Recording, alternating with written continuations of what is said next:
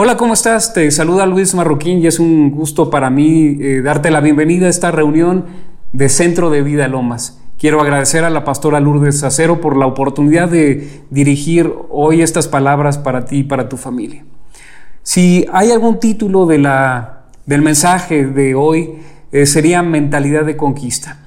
Y es que Estamos en tiempos inusuales donde requerimos de una nueva mentalidad para hacer frente a los desafíos que el mundo nos está presentando. Dios quiere darnos la victoria sobre todos nuestros enemigos. Tus enemigos, mis enemigos, son los enemigos de Dios. Nosotros somos sus hijos y por tanto Dios quiere pelear eh, a favor de nosotros. Eh, nuestros enemigos son enemigos de Dios. Tu pleito yo lo defenderé, te dice el Señor. Y esto es bien importante que lo tengamos en mente. Yo pelearé contra los que peleen contigo y contra tus hijos. Y es que se han levantado enemigos distintos de nuestras familias. En este tiempo donde hemos estado en confinamiento es bien importante que podamos entender que no es tiempo, eh, desde luego, de vacaciones, es un tiempo de guerra, es un tiempo eh, donde estamos afilando espada, donde estamos preparándonos para conquistar, para la tierra que Dios nos ha prometido.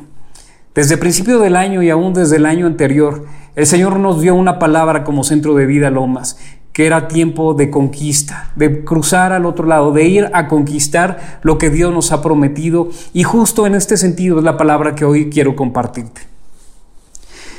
Eh, sin, sin importar cuál sea tu enemigo, tú eres hijo de Dios y Dios peleará por ti. Y quiero traer a referencia un pasaje de la Escritura que el Señor llamaba mi atención al respecto de la guerra. Y dice de esta manera, te lo leo de la Biblia al día, cuando haya una guerra y ustedes tengan que salir a pelear, toquen las trompetas y griten con todas sus fuerzas. Entonces yo su Dios, me acordaré de ustedes y los salvaré de sus enemigos. Y sabes, es tiempo de gritar con todas nuestras fuerzas contra los enemigos que se han levantado contra nuestra familia. Hay muchos enemigos de diferente índole. Eh, quizá tu enemigo tiene que ver con la salud, quizá tu enemigo tiene que ver con las finanzas, con las deudas, a lo mejor con la falta de perdón, con la angustia, con la ansiedad. A lo mejor tu enemigo tiene que ver con una mala relación en tu matrimonio, en la comunicación con tus hijos, y sin importar cuáles sean tus enemigos, Dios pelea por ti. Y eso tienes que tenerlo muy claro. Pero dice, yo tu Dios me acordaré de ustedes y los salvaré de sus enemigos. ¿Y qué confianza podemos tener en la palabra de Dios?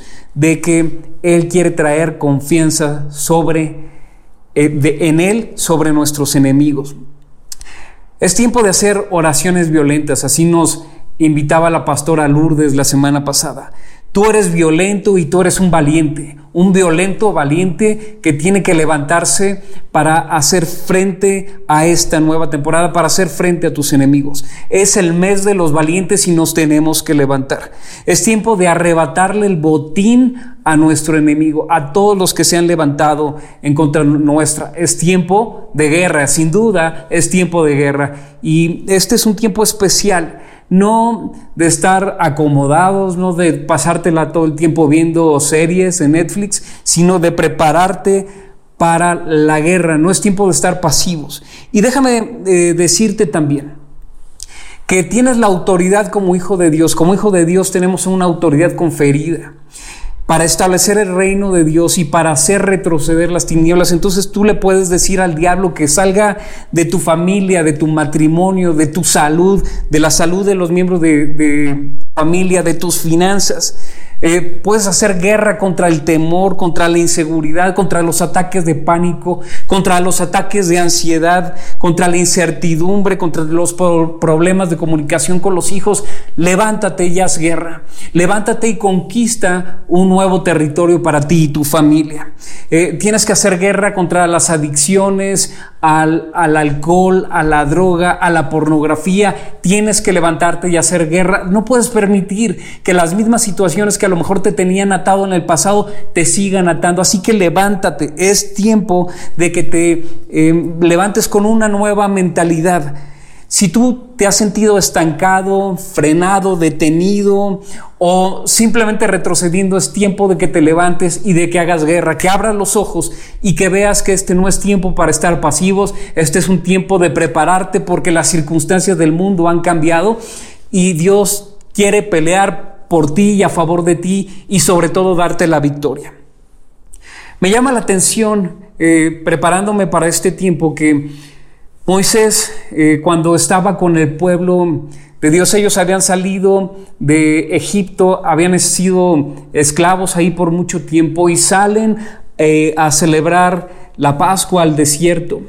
Después de eh, Moisés haberse enfrentado con Faraón, vinieron las plagas, vino la Pascua, este, vino la muerte de los primogénitos y el pueblo de Israel salió hacia el desierto. Y en este tiempo, mientras estaban en el desierto, eh, Moisés aprendió no solamente de la presencia de Dios, no solamente a comunicarse con Dios aprendió también estrategias de guerra y su mentalidad empezó a cambiar. Y dice la escritura que había una nube, eso lo sabemos muy bien, que se posaba sobre el campamento durante el día en el desierto, que les cubría del calor, que les cubría eh, del intenso calor que hace ahí en el desierto y del sol. Y por la noche era una columna de fuego, pero Moisés eh, oraba de esta manera y te leo lo que dice Números capítulo 10, versículo 35.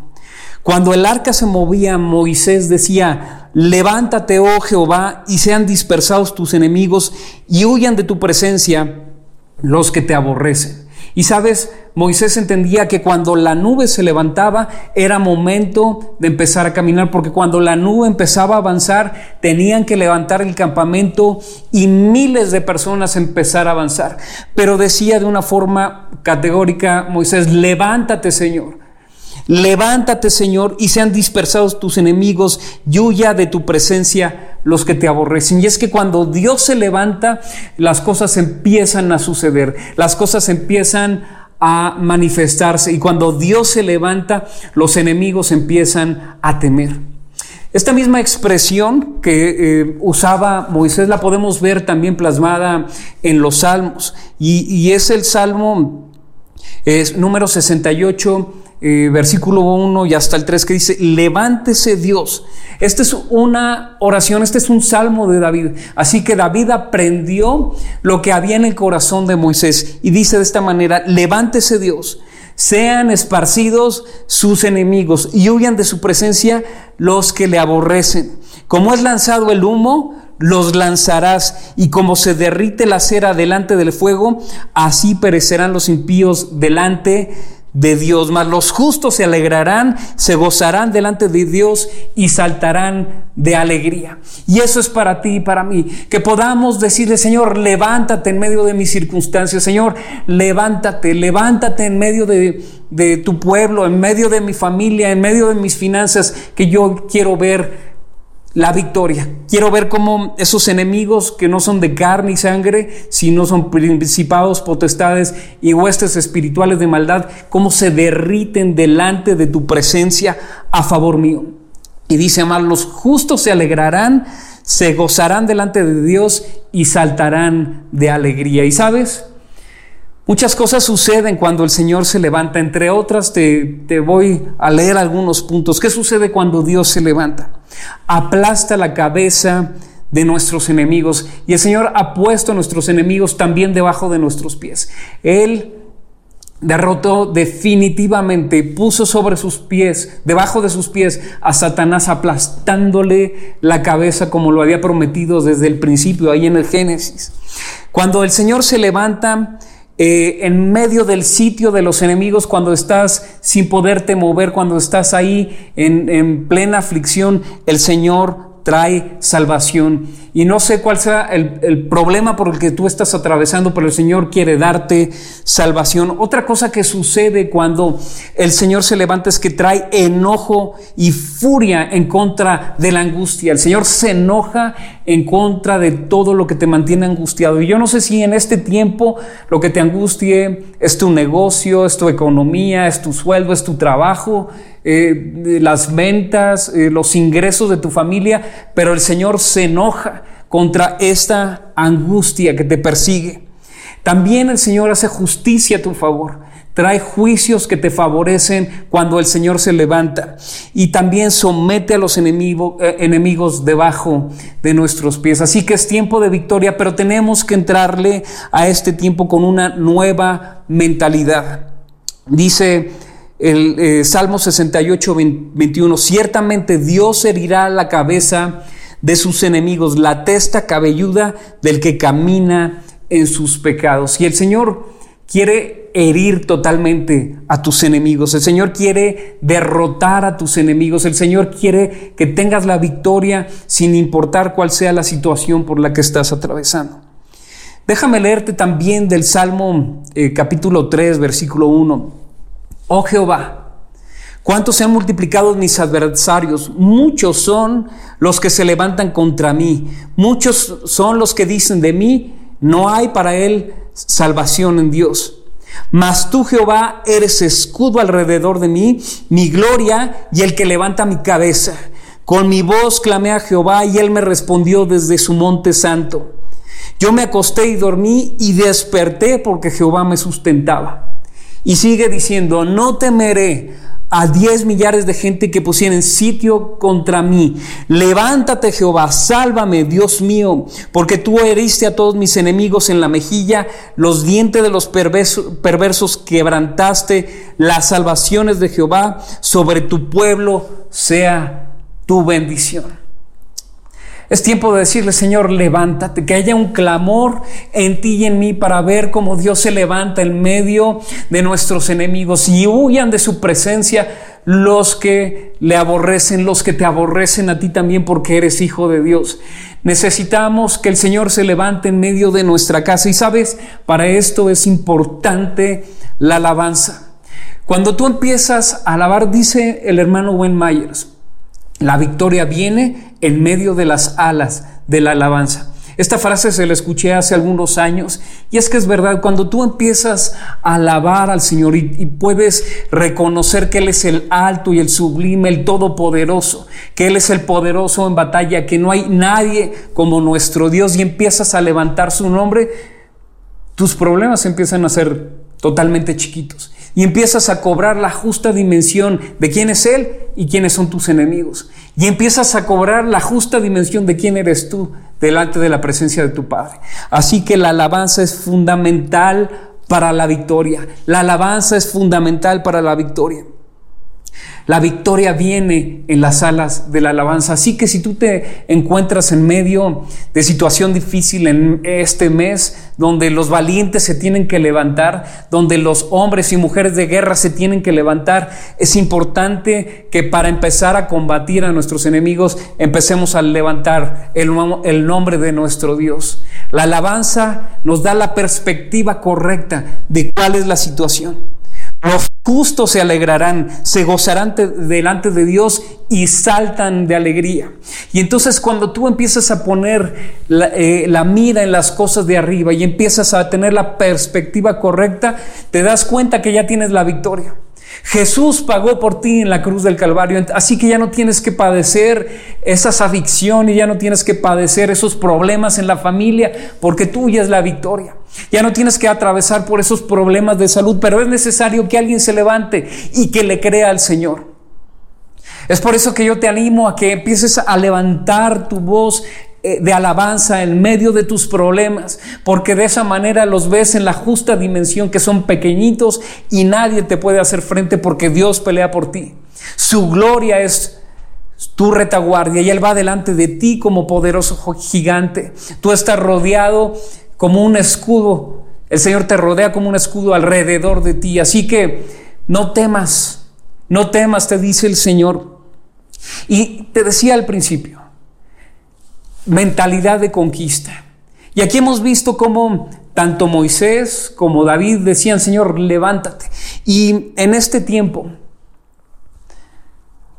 tenemos que decirle, Señor, levántate. Y me llamaba el Espíritu Santo la atención a un pasaje que se encuentra en Cantares, versículo 4, eh, capítulo 4 y versículo 16, y dice de esta manera, levántate, Aquilón, y ven, austro, soplad en medio de mi huerto, despréndanse sus aromas, venga mi amado a su huerto y coma de su dulce fruta. Levántate, Aquilón, y ven, Austro. Estos se refieren al viento del norte y al viento del sur. Levántate es como ese viento poderoso, ese viento recio que significa que representa al Espíritu Santo. Levántate Espíritu Santo, es lo que está diciendo aquí Cantares.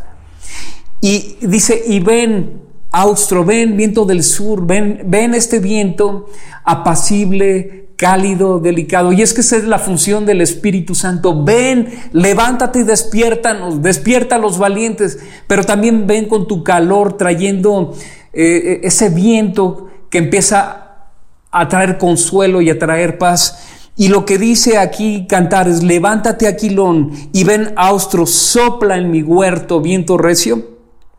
Despréndanse sus aromas, venga mi amado a su huerto y coma de su dulce fruta. Qué tremendo pasaje. Tú sabes que tu vida, que tu familia, que tu huerto le pertenece al Señor. Pero tú sabes también que el fruto tuyo, que hemos sido llamados a dar mucho fruto, como dice Juan 15, Separados de Él nada podemos hacer. Que en este eh, huerto tuyo pueda haber abundante fruto. Que pueda haber abundante fruto, que seas altamente productivo para el Señor. Y dice, venga mi amado a su huerto, venga mi amado a mi familia y come de su dulce fruta. Que el Señor pueda comer de tus frutos, que pueda disfrutar de lo que tú produces para Él de la cosecha de almas, de la victoria que Dios está entregando a tu familia. Dios quiere darte la victoria. Y, aquí dice, levántate Aquilón y ven austro, levántate viento recio, levántate Espíritu Santo. El aquilón y el austro es el nombre que se le da al viento del norte y al viento del sur. Levántate viento recio, levántate Espíritu Santo. Y lo entendió Moisés, lo entendió David, lo entendió Salomón, que es el, autor de, de este libro también. Y necesitamos que lo único que falta es el soplo de Dios, el soplo del Espíritu Santo. Todo lo demás ya está listo. Todo lo demás ya está listo para tu victoria. Es la llamada del Espíritu Santo para que venga y sabes, eh, yo estoy convencido, yo estoy convencido absolutamente de que estamos a las puertas del más grande avivamiento que nuestra nación haya visto jamás en toda su historia. Estamos eh, a, nada de que este avivamiento se desate sobre la nación mexicana y sobre las naciones de la tierra. Estamos a punto de ver una intervención divina del Espíritu Santo trayendo una gran cosecha. Y sabes, para eso es necesario que se levanten los valientes, que cobren la justa dimensión, porque Dios quiere darte la victoria, que todas esas cosas que te han venido distrayendo por años caigan, se derritan de cuando el Señor se levanta, huyen delante de su presencia tus enemigos. Y entonces que puedas disfrutar de lo que el viento vivificador quiere hacer traer vida y utilizarte a ti, ser un instrumento para salvación y un instrumento para la gran cosecha de almas que se nos avecina. Así que tenemos que estar listos, por eso es necesario que nos despertemos, por eso es necesario que seamos avivados por el fuego y por el viento del Espíritu Santo. El Espíritu Santo quiere traer limpieza de toda tristeza, de toda incredulidad, de toda falta de perdón, de todo pecado. Es tiempo de arrepentirnos. Y el, viento recio quiere quitar toda esa atmósfera contaminada. Y el viento recio, ese viento también tibio y cálido a la vez, quiere traer calor espiritual. Y que se exhale la gracia de sus aromas. Que empiece a respirarse esa fragancia, que se desprendan sus aromas. Cuánto anhelamos la presencia del Espíritu Santo invadiendo tu casa, invadiendo tu vida. Y cuando hablamos de mentalidad de conquista, dice la palabra, y esta es una verdad que el Señor este, traía a mi mente, dice Proverbios 24, 6, porque con ingenio harás la guerra y en la multitud de consejeros está la victoria. Con ingenio harás la guerra y en la multitud de consejeros está la victoria. Se necesita una mentalidad cambiada, renovada, una mentalidad de conquista, una mentalidad sobrenatural para este tiempo que estamos enfrentando, una nueva mentalidad para nuevos tiempos y la mentalidad nuestra tiene que cambiar, es una mentalidad que tiene que ser transformada. Y entonces dice la palabra en Primera de Corintios capítulo 2 versículo 16, mas nosotros tenemos la mente de Cristo. Mas nosotros tenemos la mente de Cristo y esta verdad la tenemos que tatuar en nuestros corazones y eh, entender qué significa tener la mente de Cristo. La mente de Cristo significa, entre otras cosas, por supuesto, su manera de proceder, su manera de actuar. ¿Qué es lo que haría Jesús en medio eh, de las circunstancias en las que vivimos nosotros? Hace unos años eh, se despertó un movimiento en medio de los jóvenes que utilizaban una banda de plástico, una pulsera de plástico que eh, decía las iniciales de qué haría Jesús. Y entonces cuando los jóvenes venían, veían su pulsera, se acordaban de qué haría Jesús. ¿Qué haría Jesús? En mi negocio, ¿qué haría Jesús cuando estoy a solas con mi novia, ¿Qué haría Jesús cuando estoy enfrente de un examen, ¿Qué haría Jesús en tal o cual circunstancia.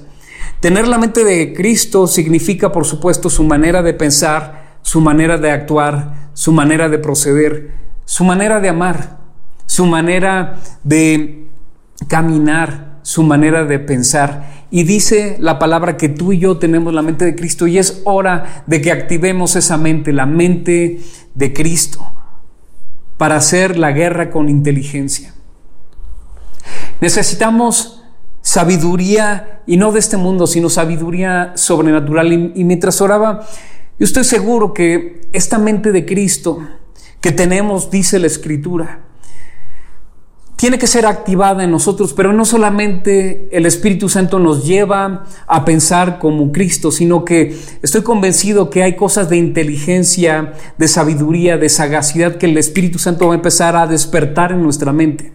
El Espíritu Santo va a empezar a activar cosas que estaban dormidas en nosotros. Inteligencia, sagacidad, creatividad, inventiva, innovación. Y sabes, necesitamos sabiduría y no la de este mundo para enfrentar los desafíos que ahora el mundo nos eh, presenta.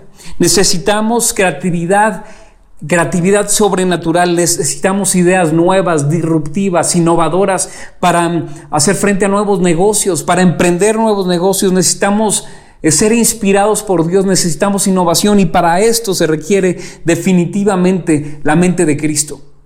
El mundo te dice, no sabes que eso no es posible, pero para Dios no hay nada imposible. Es tiempo de reinventarnos, es tiempo de tener una nueva mentalidad, una mentalidad de conquista. La escritura también nos dice en Romanos capítulo 12, versículo 2, no te conformes a este siglo, sino que te transformes por, medio de la renovación de tu entendimiento para que puedas comprobar cuál es la buena voluntad de Dios, agradable y perfecta. Déjame leerte desde una eh, versión, en una traducción de una versión que dice, deja de imitar los ideales y las opiniones de la cultura que te rodea pero sé internamente transformado por el Espíritu Santo a través de una reforma total de cómo piensas. Esto te permitirá discernir la voluntad de Dios mientras vives una vida hermosa, satisfactoria y perfecta a sus ojos. La transformación del Espíritu Santo viene de adentro hacia afuera.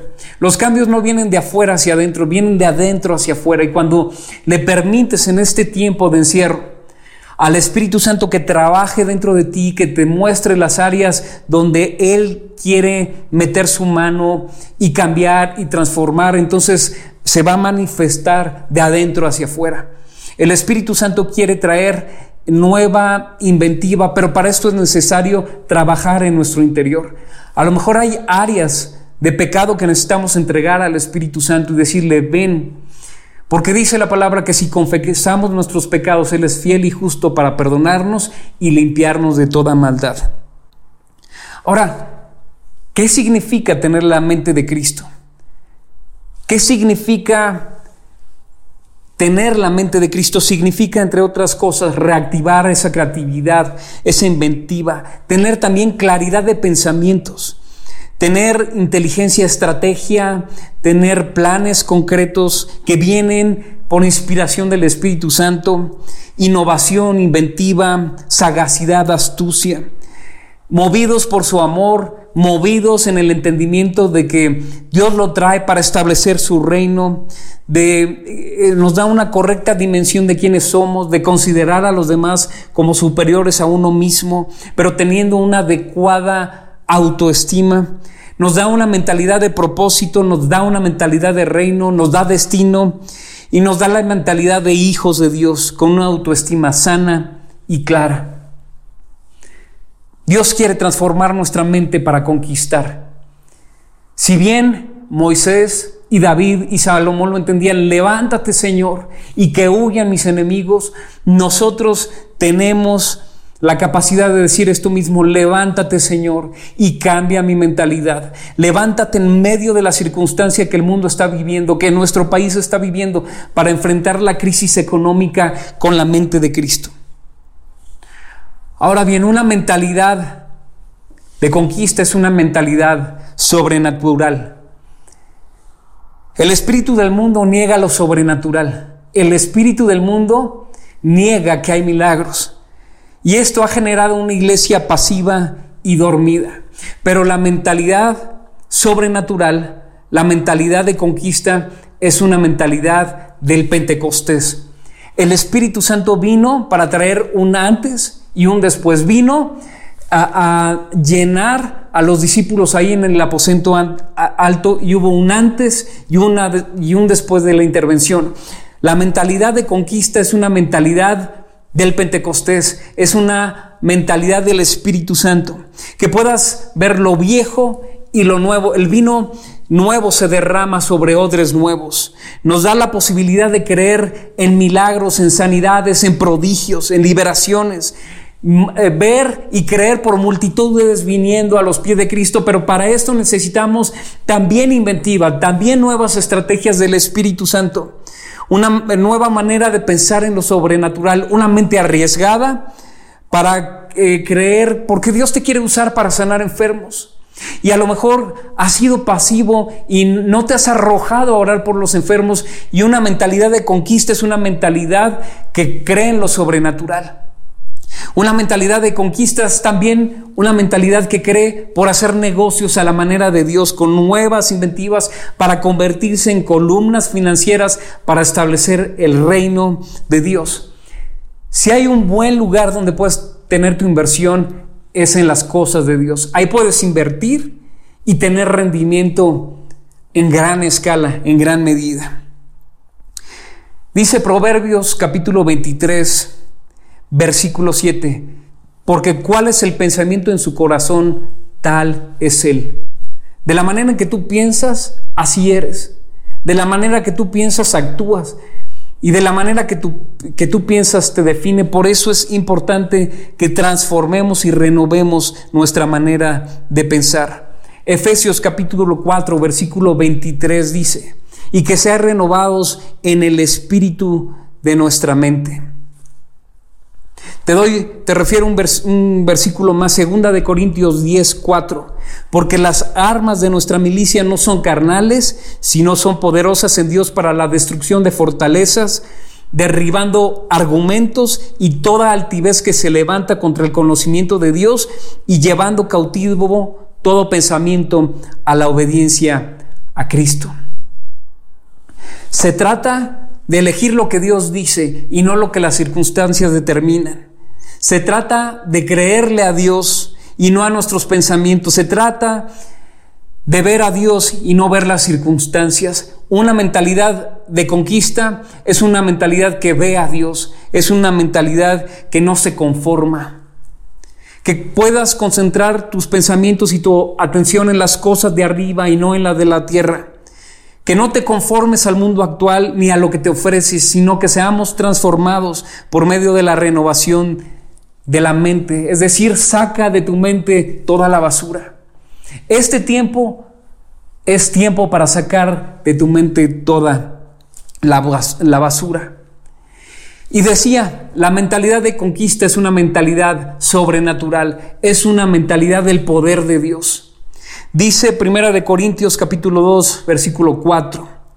Y ni mi palabra ni mi predicación fue con palabras persuasivas de humana sabiduría, sino con demostración del Espíritu y de poder, para que vuestra fe no esté fundada en la sabiduría de los hombres, sino en el poder de Dios. Y la nueva mentalidad, la mentalidad de conquista, tiene que ver con demostración de poder. En tu casa, en tu ministerio, en tu familia, en la empresa donde estás contratado, demostración del poder de Dios. Tú estás en la empresa donde estás como empleado porque tú eres la respuesta para nuevas estrategias de parte de Dios. Tú estás ahí para hacer luz y para traer ideas, innovación, inventivas, para que eh, la economía cambie. Dice la palabra, hablamos sabiduría de Dios en misterio, la sabiduría oculta, la cual Dios predestinó antes de los siglos para nuestra gloria. Y sabes, la pregunta sería, ¿y cómo acceso a esa inventiva, a esa innovación, a esa creatividad y a esa renovación de mente? Y por supuesto, la respuesta es a través de Jesús. Jesús es la llave que te abre los cielos. Cuando tú pasas tiempo en oración, cuando pasas tiempo en intimidad a través de Jesús, el Espíritu Santo empieza a traer ideas nuevas. Yo te sugiero que te duermas eh, con una libreta al lado, con tu celular, y que Dios te va a hablar en la noche como le habló a Samuel. Dios te va a hablar en la noche como le, le, habló a Jacob mientras estaba dormido, recostado sobre una piedra. Dios te va a hablar mientras duermes y te va a dar sueños y estrategias para ti. Dios te va a hablar como le habló a José, el Padre de Jesús, para darte estrategias por dónde ir, por dónde no ir. Y dice la palabra que la sabiduría que tenemos dice, la que ninguno de los príncipes de este siglo conoció, porque si lo hubieran conocido nunca habrían crucificado al Señor de la gloria.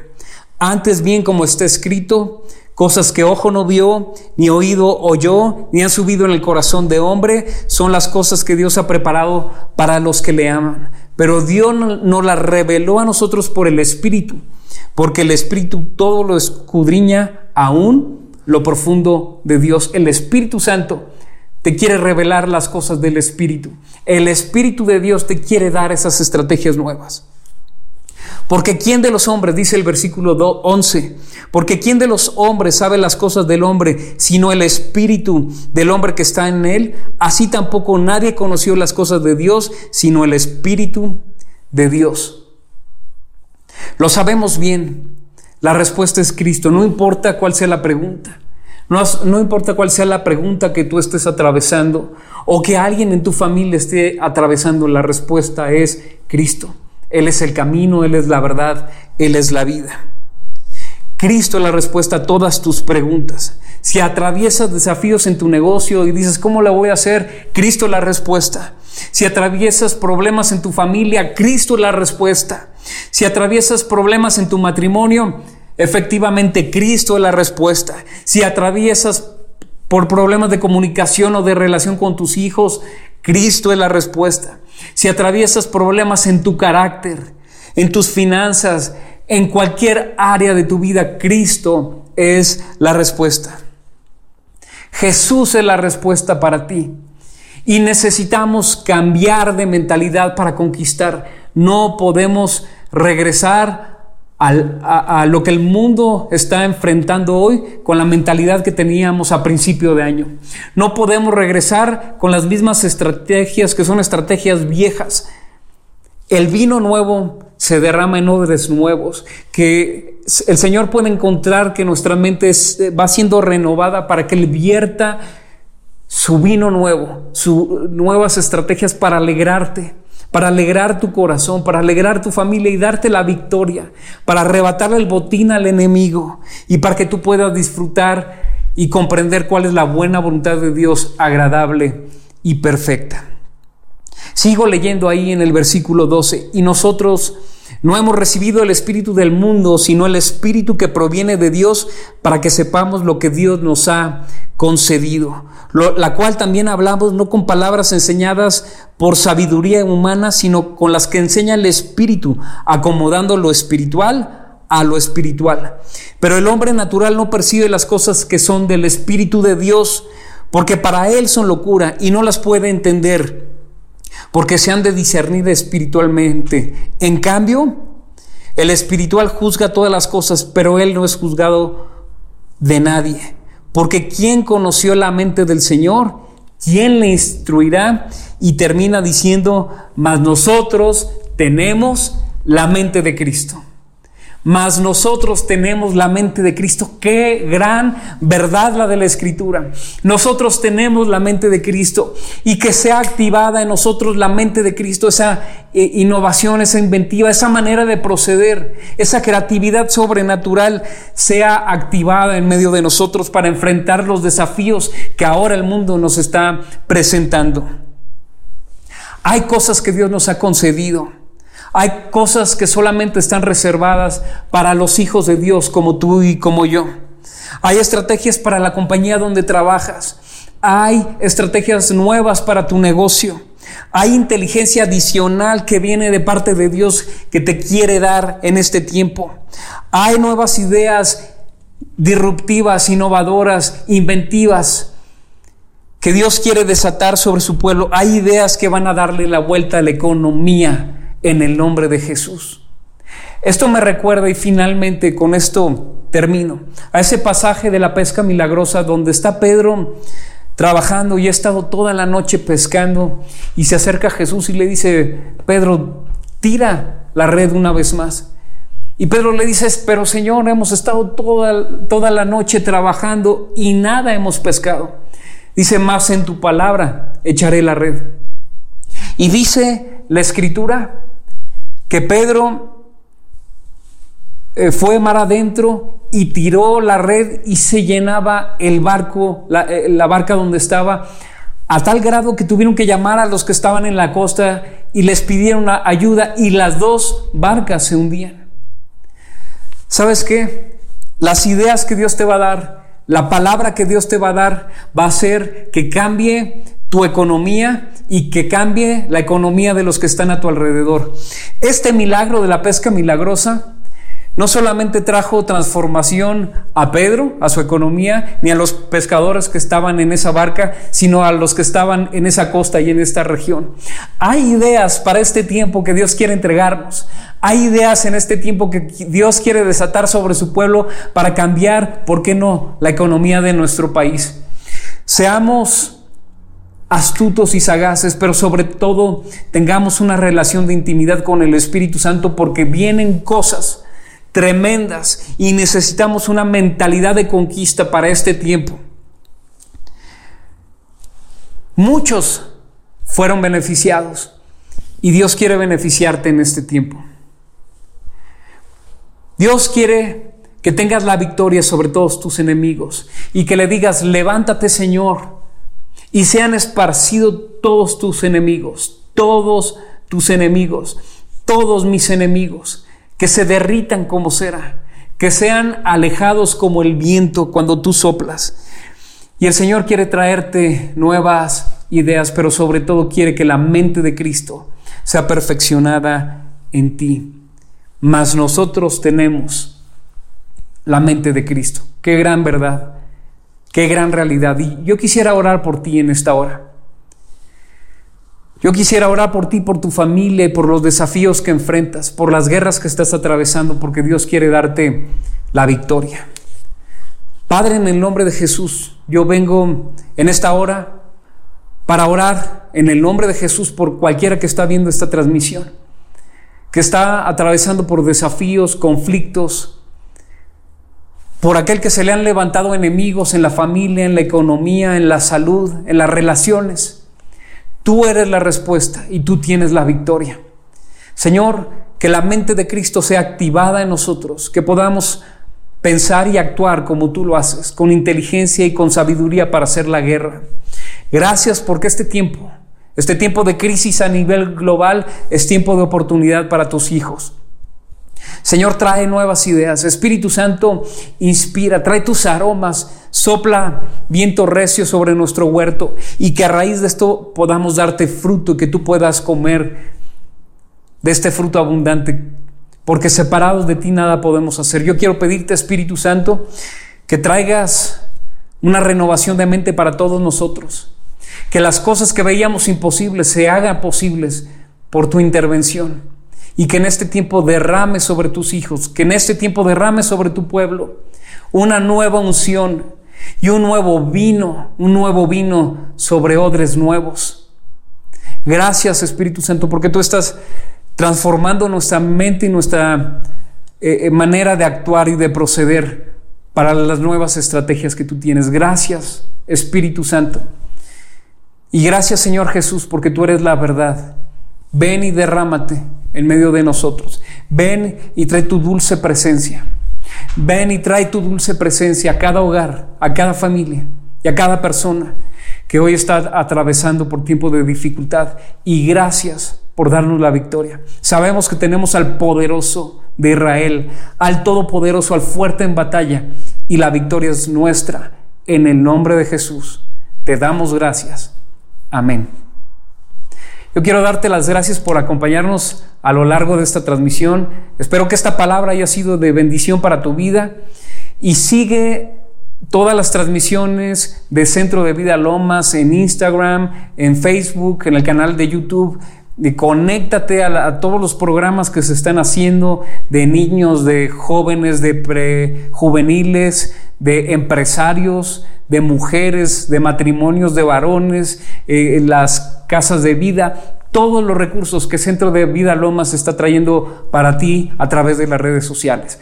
Que el Señor te bendiga, que el Señor te dé la victoria en medio de este tiempo de desafío y que el Señor alce sobre ti su rostro y te dé paz. Hasta luego.